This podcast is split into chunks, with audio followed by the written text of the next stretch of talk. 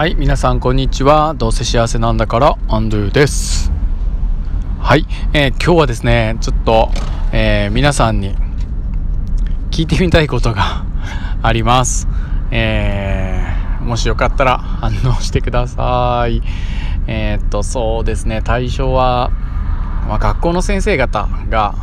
多く聞いてくださると思うので学校の先生方あるいはそうでない方も是非ですね、えー、今回のトピックスに対して、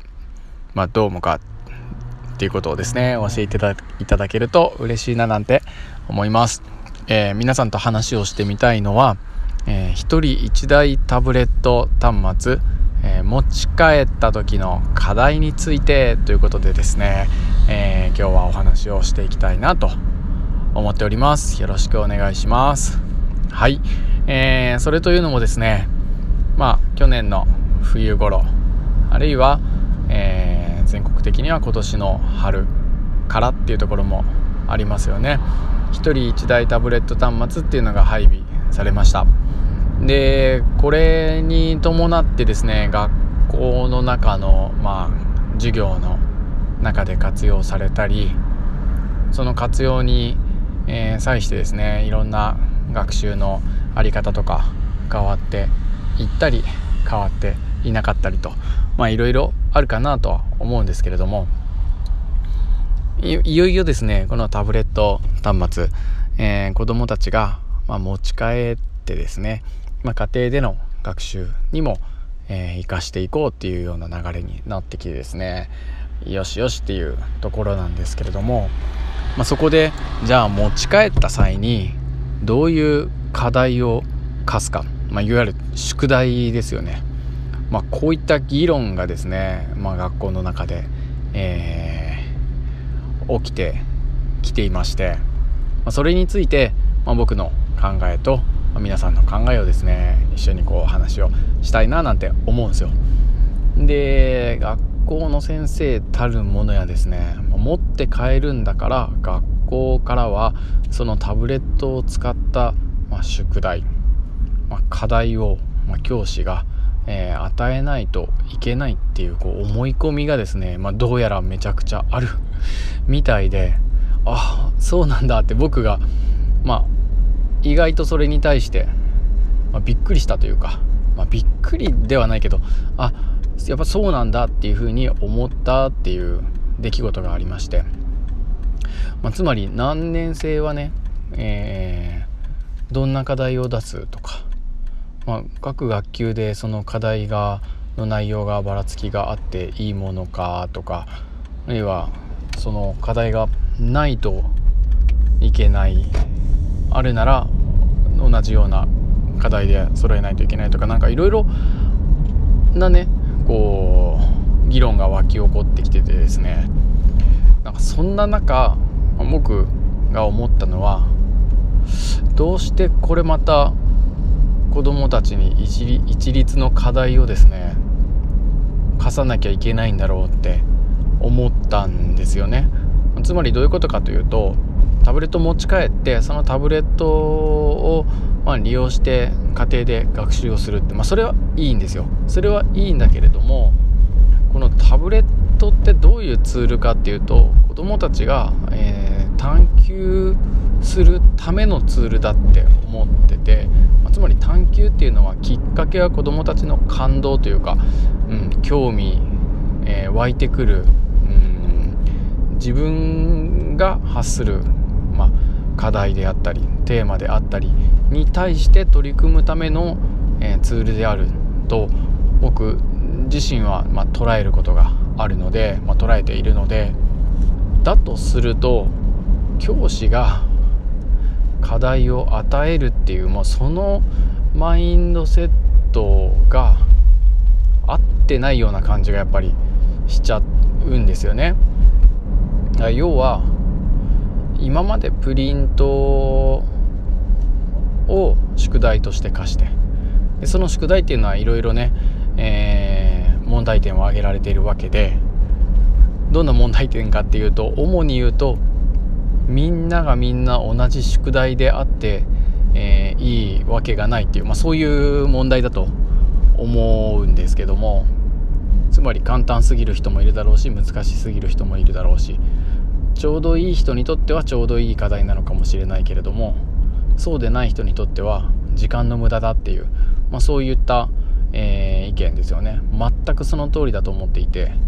しかもそのちょうどいい人にとってもそのちょうどいい加減でその子が主体的に取り組みたいと思わない限り課せられている課題っていうものについては全くね意味がないっていうか、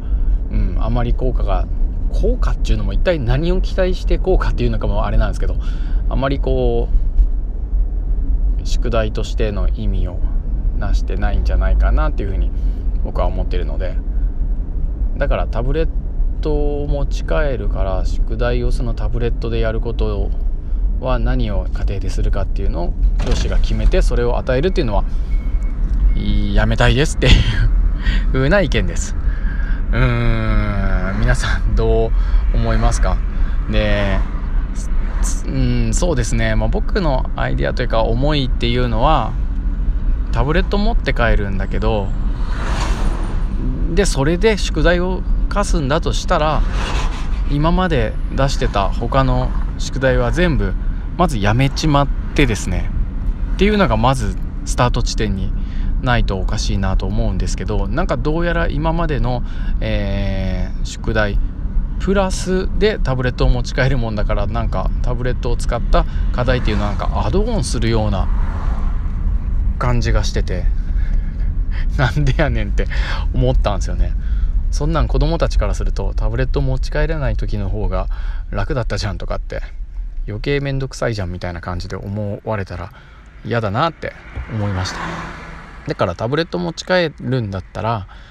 そのタブレットや、まあ、ネット環境などを利用して子どもたちが、えー、自分でテーマを持ってって探求をして取り組んだこと。それをレポート提出っていうとなんかこう仰々しいですけどどんなことをしたよっていうそういったまあ報告と教師の確認作業というかそれに対してもういいねっていう後押しというかもっともっと良い方法があったりとか良い知恵知識が教師にあるんだったらこういうのもいいんじゃないみたいなそういった後押しをできる、えー、そんな使い方というか子どもたちが自分たちで、まあ、自立した学習者として育っていくための、まあ、使い方をタブレットでできるような支援をしていけるといいなというふうに思います。まあですねタブレット持ち帰るのって別に多分勉強させるために持ち帰るというよりもなんか家庭と学校とこうつなぐためのツールとして使うっていうのも一個ありじゃないかなっていうふうに僕は思ってて例えば毎日毎日朝の会の前にこう連絡帳を黒板から連絡帳に書き写してたりなんかするのをこう Google クラスルームだったりマイクロソフトの Teams だったりもうそういった類のもので毎日ね、うん、教師が配信すればそんな学校で書き写したりする時間は必要ないもんですから連絡帳代わりとしても使えるとは思いますしあとは家と、えー、学校とのまあ情報交換ツールっていうんですかね。例えば学級通信をそのタブレットでというか Teams で配信するとかそういった風にするといいですしあるいは家のね様子であったり家にあるもののなんかお気に入りのものをこう取って学校に持ってくるというかあるいは日記とかいいですよね。お家でのなんかこういうことを今日やったとかこんなことに興味を持ったとかそういう日記を家で書いて学校に持ってくる。そのなんか学校と家での学びがこうシームレスにというかこう何て言うのかなつながっていくようなものに使えるとかそういった、えー、道具としても、まあ、活用できるんじゃないかななんてことを思います。はい皆さんは どう思いましたでしょうか？何かこう教えてください。今日も最後まで聞いてくださってありがとうございます。また10分まるまる話しました。ごめんなさい。ハッピー。さようなら。